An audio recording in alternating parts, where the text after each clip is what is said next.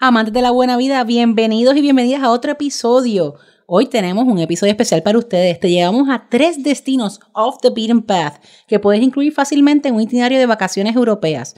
Son lugares tranquilos, memorables y no muy visitados por muchas personas. Por eso abróchense sus cinturones, cierren la mesita y devuelvan el espaldar del asiento a su forma vertical, porque qué buena vida comienza ahora.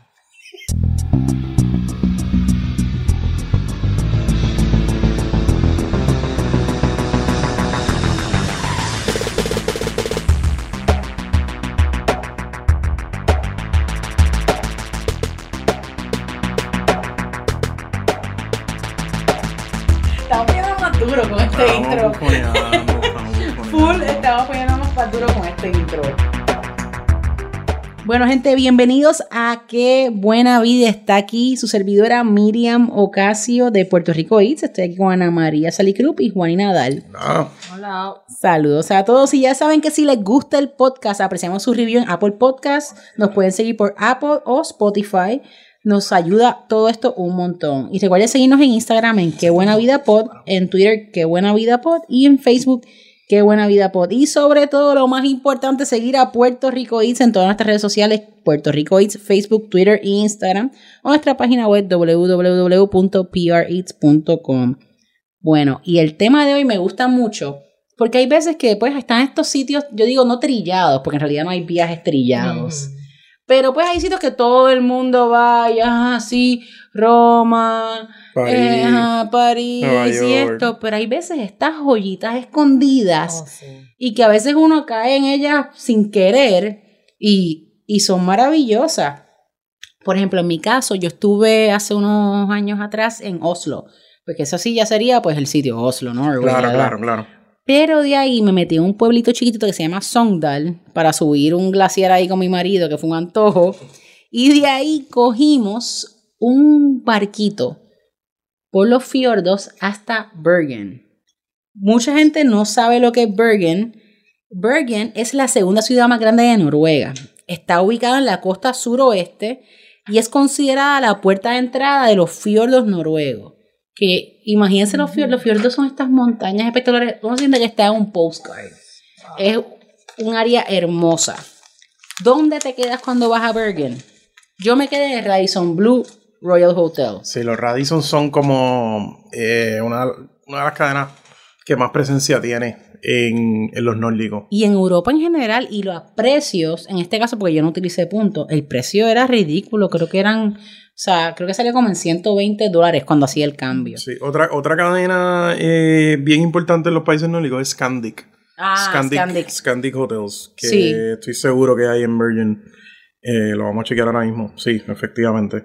Sí, lo tienes ahí, me Eh, imagino. Sí, hay varios, varios Scandic. Son hoteles. eh, es, es como. Son como Spartan los hoteles en, en Noruega. O sea, no son hoteles muy lujosos, pero Es mi memoria es que las camitas son bien suavecitas. ¿Qué, qué? Y esa, ay, Dios mío, y ese, esa frisita que como que te da ese pesito perfecto, se te acuesta encima. Sí, tienen, tienen por alguna razón. O sea, estamos hablando de que, por ejemplo, lo, yo, sola- yo estaba en Oslo, pero no en, no en Virgin. Y los hoteles tienen, obviamente, un montón de calefacción. O sea, los baños Sí. están. Hay calefacción de esta por, por todos lados, porque literalmente, o sea, it's freezing out there. En, en el invierno es, es- es violento el frío. Pero las camas son bien cozy. Pero lo cool de este Radisson, en comparación con otros que vi, además de que el precio estaba ridículamente bueno y, Y- era y- bien y- cómodo. Y eso es mucho decir porque Noruega es caro. Sí, O sea, y es que es Noruega es bien céntrico. Ah. Yo podía caminar, eh, obviamente, uno de los de las atracciones mayores de Bergen es el área de Briggen, que son la, esta área icónica con todas las casitas de colores, el barrio histórico, que en un momento fueron re- las residencias de los comerciantes de la Liga eh, Hanseática. Ellos son patrimonio de la humanidad. Y lo cool es que tú estás todas estas casitas, ahí también está el Museo Ansiático y otras cosas. Estás a walking distance también de lo que es el Fish Torget, que es el Fish Market, que está brutal. Uf. O sea que ese hotel me permitía no tener que estar utilizando carro. Además que yo no sé si ustedes son como yo, cuando voy de vacaciones me estoy dando el palo. O sea Claro. que lo menos que quiero es estar En un país guiando. extraño. guiando. Sí. Y preguntas, ¿desayunaste en el hotel? Fíjate, típicamente cuando yo me voy de viaje, yo desayuno en los hoteles. Ese, eh, hay, lo- los desayunos en los hoteles en Noruega, mi experiencia es que son súper ricos. Era un Obviamente el salmón, o sea, Ah, no, Ah, no, pero es que imagínate. si sea, hablamos las ahí, frutas, eso el les iba a salmón, decir, los lo que es el cereales. Fish Target, vas a encontrar todo tipo de pescado. qué rico. Pero si te gusta el salmón, lo vas a encontrar en las 1500 Salmón de variedades. desayunos, almuerzo, De- comida, o sea, de todo. y Juan, a ti y a mí que nos gustan las ostras. Ah, Ah, qué rico. Ahí las puedes desayunar, almorzar, cenar y de, o sea, y olvídate, hasta de noche te las comes. Y cool, lo cool del mercado es que hay mucha gente que habla español, hay mucho español Ajá. trabajando allí. Sí. O sea que no tienes que, no tienes que preocuparte. Sí, no necesitan migrant laborers para poder cumplir. No necesitas trabajar mucho con eso, eh, con el lenguaje, aunque todo el mundo te entiende inglés, pero pues en el mercado puedes hablar en español y lo cool es que puedes desde escoger el pescado que te vas a comer o ir a ya restaurantes que tienen los pescados y las cosas o llevarte cosas para tu casa. O sea que imagínate que, qué privilegio tú ir, ah, hoy estoy en el mood de este salmoncito, de unos scallops, déjame ir Oh, al yes. mercado. Es bello, es bello, es bello. Como les dije, también está el Museo Asiático, donde podrás ver cómo vivían los comerciantes de la Liga Asiática. Que está bien chulo, es algo. Te metes en una de las famosas casitas, de las icónicas casitas. Pero una de las cosas más cool para mí fue montarme en el funicular Floybanen, que te lleva a Mount Floyen, que es uno el pico más famoso de los siete picos de Bergen. Y si te gusta caminar, que a mí no, puedes subirlo, puedes subirlo a pie. Yo vi a gente que estaba No, pero full. no. Me parece que son unas cuantas horitas. El funicular son cinco minutos, es panorámico y te lo Ay, puedes subir mientras te tomas un una beer. Sí. O sea que es, está brutal. Bergen para mí es un sitio como para ir un día. O sea, de un día para otro es como una escapadita para ir a un pueblito ¿En chiquito. qué mes tú fuiste? Yo fui, típicamente tengo que viajar en marzo o abril. Ok. Y hacía un frío Sí, peludo. fríos. So, era sí. primavera, pero hacía frío. Hacía un Sí, frío. sí, sí, o sea, hace frío, hace wow. frío. Particularmente cuando estábamos en Manfloyen, que es unas vistas panorámicas. Me imagino que ciudad. el aire, respirar Sí. el aire, No, el aire como- estaba es otra cosa. Entonces es bien cool porque tenían ahí un área que era como un beer garden. Que Mm. eso sí te digo que ese es el mejor ambiente para beber cerveza porque está frito, todo el mundo está afuera, es una chulería. Y todo el mundo allí, mano, los noruegos son bien peace and love. Son todos tranquilos. Yo no sé, había unos cuantos comiendo hasta mantecado, los admiro. Porque yo me estaba congelando. mantecado. Sí, como Marshall en How I Met Your Mother. Pero está cool. En cuanto a la comida, fíjate, a- más allá del fish market, la comida no me encanta porque Sí, la comida sí, sí. nórdica es particular. Es particular. Y yo no soy mañosa, pero yo acabé, yo acabé pidiendo. no, no, no es la mejor. No es ¿Y particular en qué sentido? Yo nunca he pues estado hay en steaks de, país de ballena. Oh, oh. Sí. Ahí se Las- come mucho. lo- la- los meatballs, las albóndigas Las esas son albóndigas- gloriosas, son Las albóndigas buenas. son bien buenas, pero también tienes eh, guisos de cuello de venado. Sí, sí. Hay otras cositas un Es poquito heavy, más, heavy, heavy. más estrambóticas. Es mucha comida como para invierno, Claro, es muchos stews. O sea, sí, es como una cocina vikinga. Pero si van Es, para es allá. cocina vikinga, literalmente. Yo les recomendaría, como yo estuve un día, nosotros desayunamos en el hotel.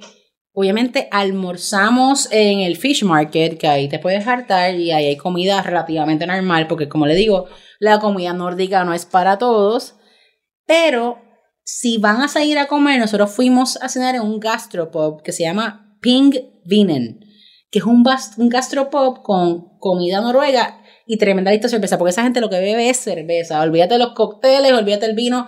Ahí tiene una, una selección de cervezas animal, buenísima. Pues y ahí fue que probamos el steak de ballena, y habían otros guisos y otras cosas. Pero para la gente que no esté buscando algo muy estrambótica y que le gusten los hot dogs como a mí, hay un sitio que se llama Treconeren, que cuenta sobre, con una variedad de sobre 24 salchichas, múltiples Pu- condimentos. Puedes, puedes de- deletrear eso, por favor. Para, T, acuérdense, E. acuérdense. Ah, Acuérdense que todo lo que, lo que hablemos está en los show notes, porque Pero sí, hay, eh, hay- me, me escribió un amigo histérico de que hablábamos muy rápido, de que eran muchas cosas. Yo no, no tienen que tomar nota. No, no, no. Ya la producción pasa este trabajo. Me pasó, me Así pasó en el de Corea que notes. estaban preguntando, pero ¿cómo yo- se dice qué? Gente llorando, no, no, no se preocupe. Tranquilo, igual eso nos escriben y les decimos, pero se llama Trekroneren. E T-R-E-K-R-O-N-E-R-E-N. Y es el rey de los hot dogs. O sea que si quieren resolver así algo sencillito por la noche, se hartan en el fish market de almuerzo, se meten un hot dog por la noche y se van a ver cerveza por ahí y serán felices. Pero esa fue mi experiencia en Bergen. En realidad, como les dije, es algo chulo para estar 24 horas. No recomendaría, hay gente que se queda dos o tres días. Hay otras Sí, cosas sí, más sí. que ver. Esta gente atlética que le gusta el hiking. A De mí no me gusta el hiking. Eh, como les dije, yo soy persona de funicular. O sea que.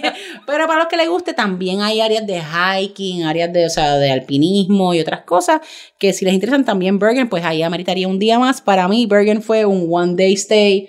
No creo que regrese, pero es un sitio chulo para visitar. Es un sitio bien tranquilo. No esperen mucho jangueo. Es como un sleepy town. Sí, Noruega en general. O sea, mi experiencia en Oslo era que, de verdad, ya después de las 10 de la noche, psh, Pero en realidad demás mundo. visitantes? ¿Te encontraste otros turistas? Había o- otros Sí, turistas, mucho o sea, mi esposo y yo acabamos en una barra allí pidiendo canciones de Pink Floyd a este tipo noruego, que la pasamos súper bien, pero no, no es la norma, eso no es la marcha, eso no es el jangueo que hay allí, lo que pasa es que nosotros estábamos activados, o sea que, pero... Y se consiguen pasajes baratos. A, a consiguen pasajes súper baratos. Y como te dije, yo no llegué ni por pasaje. Lo que pasa es que nosotros llegamos a Oslo, que Ajá, estaba re- dirt cheap. O sea, ridículamente barato. sí. Porque típicamente cuando Europa está frío, los pasajes se mantienen Claro. bajitos. Y es cuando yo viajo a Europa, además de que me gusta el frío. O sea, yo no, yo Sí, no soporto sí. pasar calor. El O frío sea, es chévere. No puedo bregar, no puedo bregar. Pero entonces, estamos aquí. de ahí fuimos a Sogndal, que es otro pueblito que también es un pueblito para un día, pero ahí literalmente no hay nada que hacer. Ahí fuimos con misión subir el glaciar. Y de allí, de Sogndal, cogimos como este barquito que te lleva bien bello por los lagos y por, los- por los fiordos hasta llegar a Bergen, que es hermoso. O sea que ya lo saben, Bergen, destino recomendado para un día. Si eres atlético, pues y quieres hacer hiking, dos días. Está bien chulo, pero no esperes nada increíble, pero es un sitio que yo creo que amerita una visita. Además de que es patrimonio, es patrimonio, o sea, UNESCO Heritage World Site. O sea que, y Ana María, ¿y dónde tú me llevarías a mí? Súper, súper. Pues mira, otro sitio que tiene eh, muchas obras que son patrimonio de la humanidad de, de la UNESCO y que es una joya en Italia es la ciudad de Rávena. La ciudad de Rávena, ¿Dónde yo queda? fui, esto queda en el noreste de la Bota, cerca de Venecia. En realidad yo fui después de, de que fuimos a Roma, ¿verdad? Pues que alquilamos carro, que ya hablamos en otro episodio Italia de Roma. Italia. Alquilamos carros, tuvimos un road trip italiano, pues después entre, ¿verdad? Y vamos a ir eh, de Florencia guiando hasta Venecia. Sí. Guiar en Italia es bastante fácil, así que se puede, se puede hacer bien. Y entre, pues, en la carretera, entre- en el camino, estaba esta ciudad espectacular que se llama Rávena. Claro, esto fue planificado. Eso te iba a preguntar, te lo habían recomendado ya. sí. Ravenna, Ravenna. Ravenna. Ravenna. Cierto, este, lo habíamos buscado, lo bueno, habi- mi esposo en realidad fue el que pidió recomendación en Reddit. en Reddit, en un subreddit, Reddit. de como que historia, website de historiadores. en un website de historiadores de Reddit. Más nerdo todavía. Y entonces, como que qué sitios así buscaron de Vida en Paz en Italia y les recomendaron este lugar. Y con razón se lo recomendó un historiador en Reddit porque el sitio está bien brutal. Para los que no saben, Ravenna se conoce como la ciudad de los mosaicos. Y se conoce como la ciudad de los mosaicos porque fue la capital del Imperio Bizantino por un montón de tiempo. En el 540, en el 540 controlaba toda la parte oeste de Occidente del Imperio Bizantino eh, bajo. El, el ruling de Justiniano.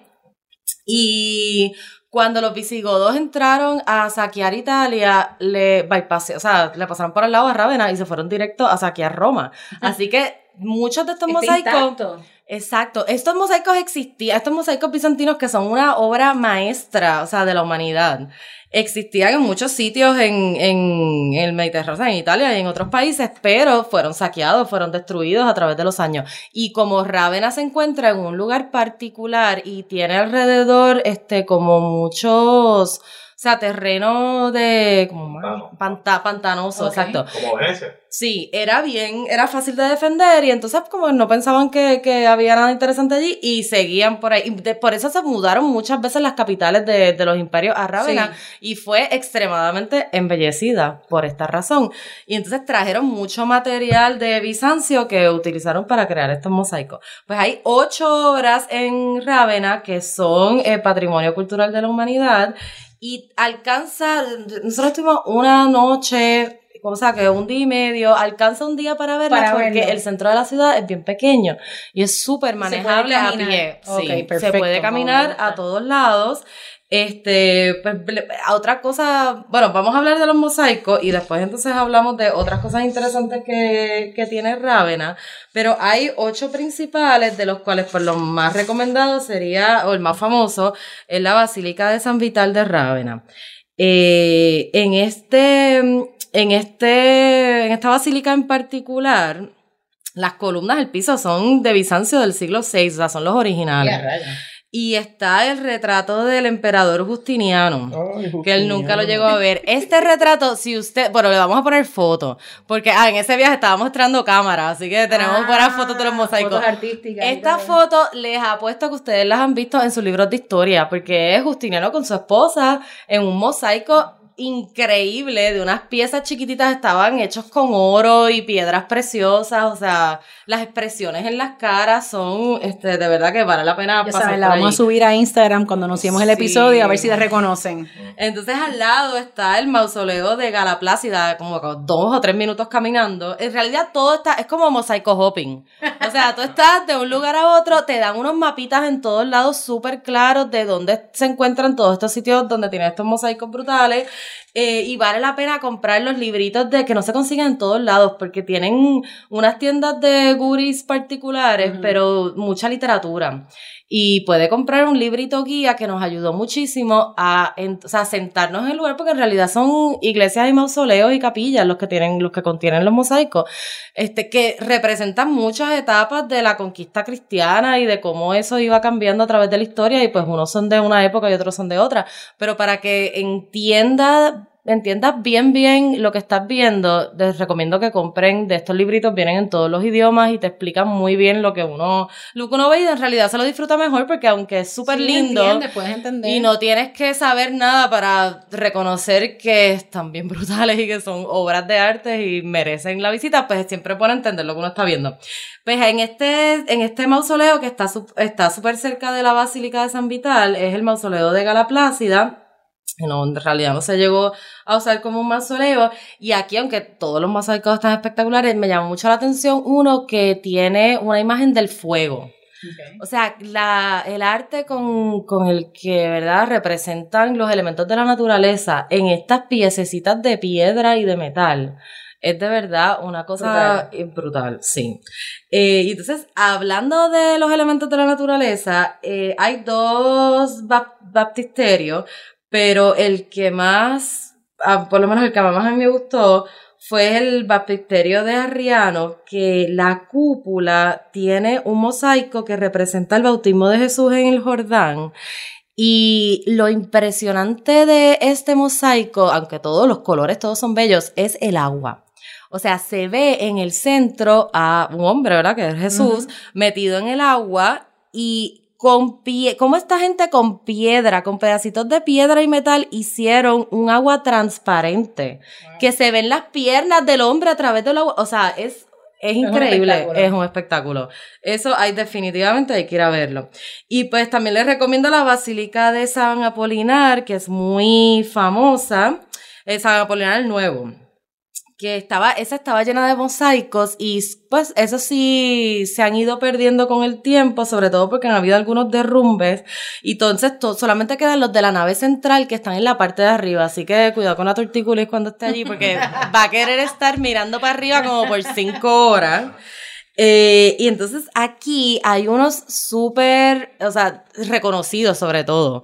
Es que a mí me impresiona mucho al viajar, como que ver imágenes que yo he estado Claro. viendo desde chiquita en Y los libros y en la televisión, es como que, shit, esto es verdad. A veces te decepcionan un poquito, o- No, pero casi claro. nunca, eh, ¿sabes? Casi siempre es como que, oh, Esto esto, existe. existe y estoy aquí. Sí. Pues a un lado están todas estas como vírgenes haciendo fila para el emperador y todas son, o sea, aunque todas están vestidas iguales, todas son diferentes. Tú ves las expresiones en las caras diferentes, algo en el pelo, en la ropa, cómo se están parando. Y yo, wow, esta persona hizo, o sea, Está- como 200 figuras vestidas iguales, pero con un detalle diferente. Y del otro lado está este, que también es bien famoso y se- seguro que está en los libros de historia de nosotros de toda la vida, que es el de los tres reyes magos. Ah, sí. El de los tres reyes magos, este, que tiene, bueno, por lo menos me impresionó mucho el detalle de, el, de, de la ropa. O sea, los colores de la ropa, y hay uno en particular que tiene unos leggings de Animal Print. Oh my god, por favor, vayan a ver. La moda, aunque sea. De seguro es Baltasar, más cool.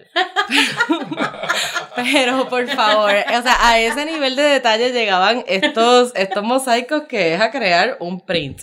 Pues hay más, ¿verdad? Lo- hay ocho que son los que están, los principales, pero, pero la ciudad está llena de, de estos mosaicos y se pueden ver todos en un día. En realidad, por fuera, los edificios no llaman mucho la atención usualmente porque la construcción es pues, regular, como pues, cuando uno está visitando Europa, pues viaja a ver mil iglesias por todas partes, son por fuera, pues no te parece Oye, y nada hay espectacular. ambiente, pero- o sea, es un pueblo chiquito. pues mira, es un ambiente. pueblo chiquito, este, y los turistas, yo fui en noviembre, los turistas eran principalmente italianos, Que estaban haciendo turismo interno. Qué cool. Casi todos. Yo creo que no me encontré a ningún, o no reconocí a ningún turista que no fuera. Definitivamente no vi ningún japonés y ningún chino. Al menos, al el resto menos. de Europa. Digo, no era verano, que es cuando ellos más viajan.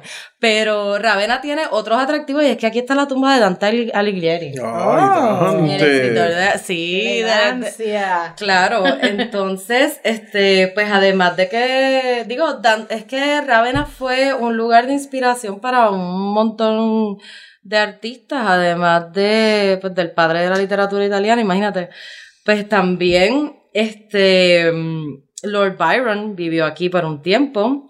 Oscar Wilde lo incluyó en su obra y dicen que J.R. Tolkien se inspiró en esta ciudad para Minas Tirith Ahí está. en su serie de Lord of the. Rings. Para los geeks que nos siguen, que los queremos, los apreciamos. Hay mucho, hay mucho. muchos, vida. son muchos. Hay que nos cuentan en esta mesa. Entonces, en realidad, este, pues nosotros como fuimos en carro, buscamos un lugar en las afueras que tuviera, porque la ciudad, estas ciudades viejas como Ravenna, pues es bien difícil entrar el carro. y usualmente hay pie. estacionamiento. Pues buscamos un, un hotel afuera que tuviera estacionamiento, esa era nuestra prioridad en ese momento, y pero aún así pudimos caminar al centro de la ciudad desde ese hotel. O sea que tampoco es que era, es que es tan inaccesible.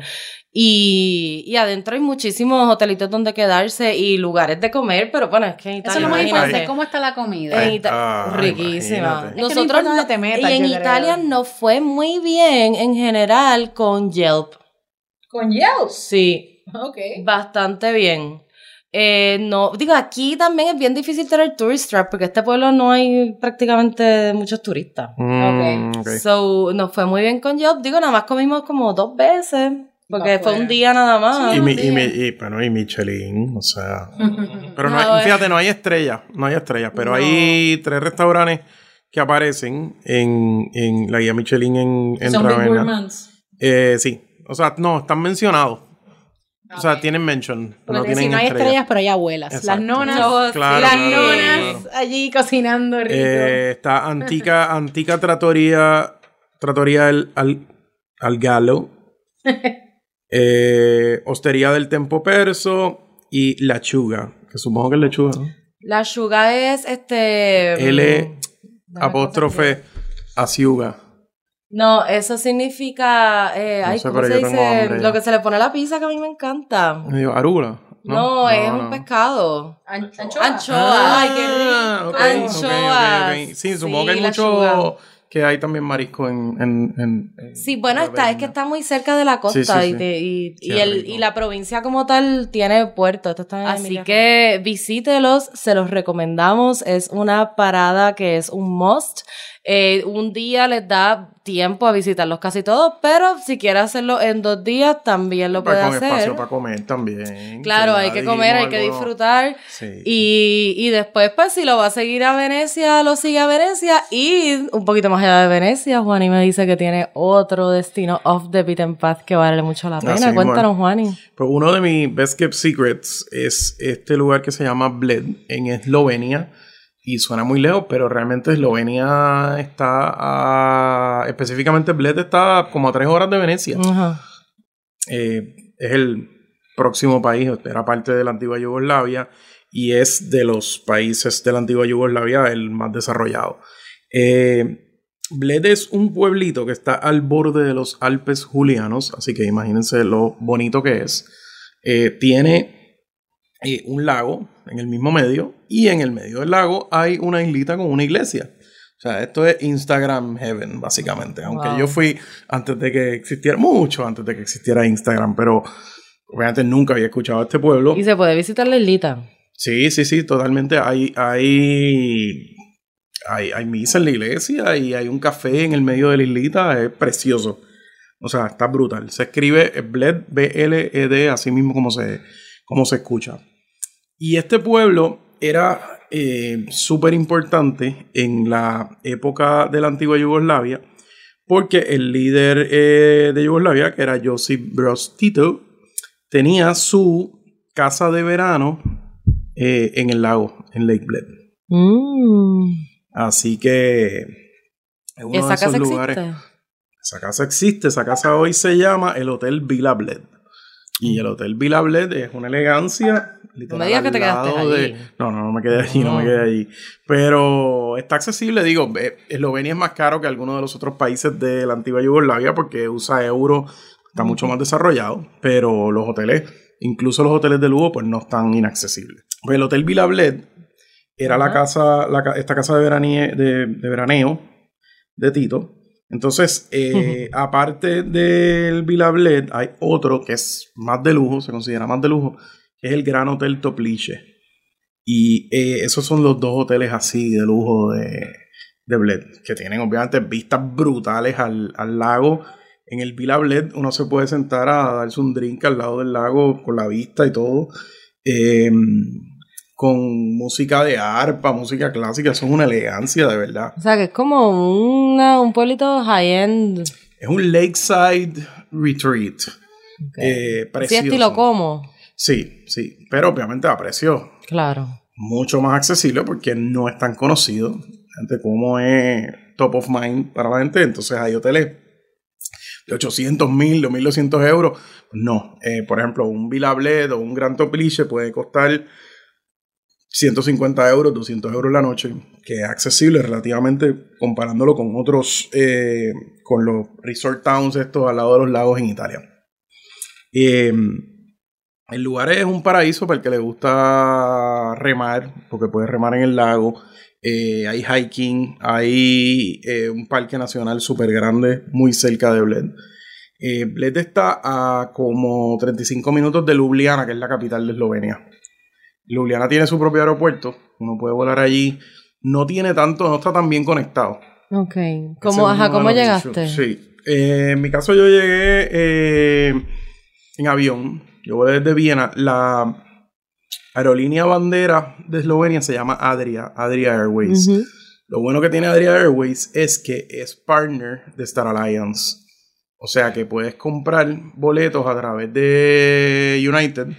Con millas de United, pues ellos conectan con Lufthansa, ellos conectan con United en diferentes ciudades de Estados Unidos. O sea que se pueden conseguir pasajes con millas. Eh, Pero el aeropuerto pequeño. está en el pueblo. El aeropuerto está en Ljubljana. Ok. So, está a Tienes que 35 guiar. minutos. Sí, sí, sí. Yo creo que en verdad Eslovenia es un buen sitio para alquilar un carro porque Sí, eso te iba a tiene buenas carreteras, las vistas son preciosas. Eh, hay mucho que explorar fuera del, del- del- del pueblito como tal también. Eh, vuela British Airways también. Así que también pueden conectar a través de, de British. Eh, vuela Air France, o sea que los que tienen los que tienen las tarjetas de las cuales hemos hablado aquí, todas se transfieren a Flying Blue, que es el programa de Air France y KLM. Eh, así que pueden así conseguir el, el pasaje. No es un aeropuerto muy grande, pero de verdad que vale la pena. La otra alternativa es guiarles de Venecia. Eh, es una, hay muy buenas autopistas. Para mí este es uno de los lugares más bonitos que yo he visto en mi vida. O sea, es totalmente increíble. Es una atmósfera súper relaxing. No tiene eh, la cantidad de turistas que hay en Italia, por ejemplo. Y eso lo cambia todo. Aparte que es súper affordable. ¿Qué tipo de turista dirías que viste más o menos? En su mayoría europeo. Europeo. En su mayoría europeo, sí. Sí, realmente Eslovenia no está en el mapa para, Sí. para, para el turista americano en ¿Y qué general. comiste? Pues hay de todo, porque hay pues cocina así más ruda, este, de los Balcanes, tú sabes, que es como que hay más cerdo, comida así más de guiso de montaña y eso, pero como está tan cerca de Italia, pues hay mucha influencia de comida italiana. Hay muy buena pasta, muy buena pizza, también hay mucho italiano, o sea, está a tres horas de Venecia, pero Venecia no es la frontera, o sea, hay un poquito, eh, debe estar como a dos horas de la frontera italiana, o sea que hay mucho movimiento entre, entre los dos lugares. Sí. Y la cosa es que uno puede, uno puede ir caminando, eh, darle la vuelta al lago, caminando, lloviando, lo que quieran, y pues imagínense, precioso. O sea, nosotros les vamos a poner las fotitos en Instagram y eso para que, para que vean de qué se trata el pueblito, pero... ¿Cuándo está- fue que estuviste brutal. allí? Está brutal. Estuve en Bled hace más de 10 años. Pero es de los lugares que dice, wow, tengo Sí, que que no se te volver". olvidan también. es que no es tan. No- de nuevo, no está top of mind. Por ejemplo, eh, Dubrovnik, que está en Croacia. Pues Dubrovnik ahora tiene vuelos de Estados Unidos. Tiene. American vuela a Filadelfia Dubrovnik. Y Es lleva siendo un puerto de cruceros por muchos años. Ahora es famoso por Game of Thrones. Ah, pues debe ser eso. Debe ser De hecho, I- van I a hacer un know. crucero para parar un montón de, un montón de sitios donde graban la I, serie. I wouldn't know. Sí lo, sí, lo que sucede también con, eh, con Dubrovnik es que ellos son un puerto de crucero bien importante. Entonces, eso, a, medida que más gente va, la gente quiere volver. Este, está un poquito over tourist el, el área el área de Dubrovnik, pero en, la- en, en Bled, que pues, de nuevo es otro país, o sea, aunque estuvieron unificados por muchos años, eh, Bled es otra cosa. O sea, Bled es súper relax. Eh, creo que la mejor época para ir debería ser el verano, A menos que te guste el frío, frío. Sí, porque se, se mete frío, aunque no es tan malo. Sí, como pero para caminar y remar y todas estas cosas en verdad con frío. The outdoors. Yo creo que uno puede hacer de todo. O sea, puede correr caballo, al igual que puede simplemente sentarte a escuchar música viendo el lago. El lago es, es totalmente Sí, o precioso. sea, que en realidad no es que hay muchos sitios así que ver o cosas históricas, simplemente es absorber la belleza del lugar, Exacto. estar exacto. relax, este es Exacto. otro... La comida es buena, no es tan caro. O sea, si vienen de Venecia, si vienen de Italia, pues usualmente va a ser mucho más caro. Que a Italia. veces un sitio así es un respiro súper importante cuando uno está usando, o sea, uno trata de aprovechar un viaje a Europa, ¿verdad? Para ir a muchos sitios y, y estar bastante tiempo, pero cansa muchísimo porque Sí. es bien intenso, hay muchas cosas que ver, uno quiere aprovechar y verlo todo. Y uno o dos días de respiros como en un lugar como este, como Bled, pues de realmente te, Sí, te recargan es un y buen vale lugar, la pena. es un buen lugar definitivamente para Ujú. recargar batería. A mí me pareció increíble. Eh, hay bastantes hoteles, aparte de los de lujo, hoteles a buenos precios. Eh, y es uno de esos lugares que dice contra, quiero volver, bucket list, hay que regresar. Y todavía no está, de nuevo, no es tan conocido como, como los lagos estos de Italia, como Suiza. Y olvídense, o sea, Suiza cuesta 50% más todo. Sí, Suiza es carísimo.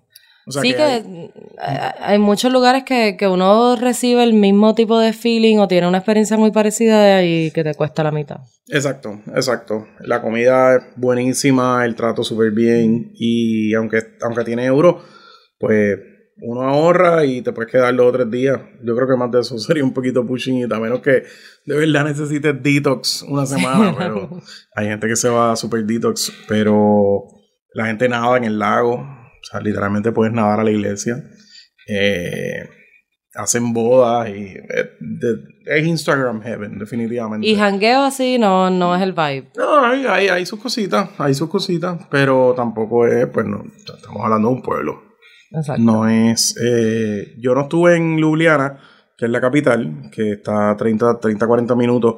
Eh, solamente estuve en, el- en la estación de tren de Ljubljana y me pareció súper linda también, pero ahí no estaba. Sí, que es Así un- que literal yo fui a Eslovenia solo a ir a Bled. Y valió la pena Y porque valió 10 la pena. años después O sea, me se lo puedes recomendar a perfectamente escuchas. y lo tengo, lo tengo en la lista para regresar. Y de estos sitios así que, que quizás no son tan conocidos, pues ustedes se enteran escuchándonos eh, y siguiéndonos, así que no olviden seguirnos en todas nuestras redes sociales y pues comentarnos, ¿verdad? De lo que piensan que estamos haciendo, que podemos hacer mejor, que les gustaría escuchar. Eh, y nada, les, agradec- les agradecemos obviamente que, que nos estén escuchando, que nos estén comentando. Eh, la audiencia ha aumentado mucho rápidamente y eso significa pues que hay muchos, muchos viajeros, Gracias, muchos vivientes de la buena vida que, que quieren más información y nosotros vamos a hacer todo lo posible por, por dárselas. Así Envíennos- que envíennos sus comentarios, todo. Los vemos, los escuchamos y los apreciamos muchísimo. Entonces, nada, nos vemos en el próximo viaje. Nos vemos en Chao. dos semanas. Bye.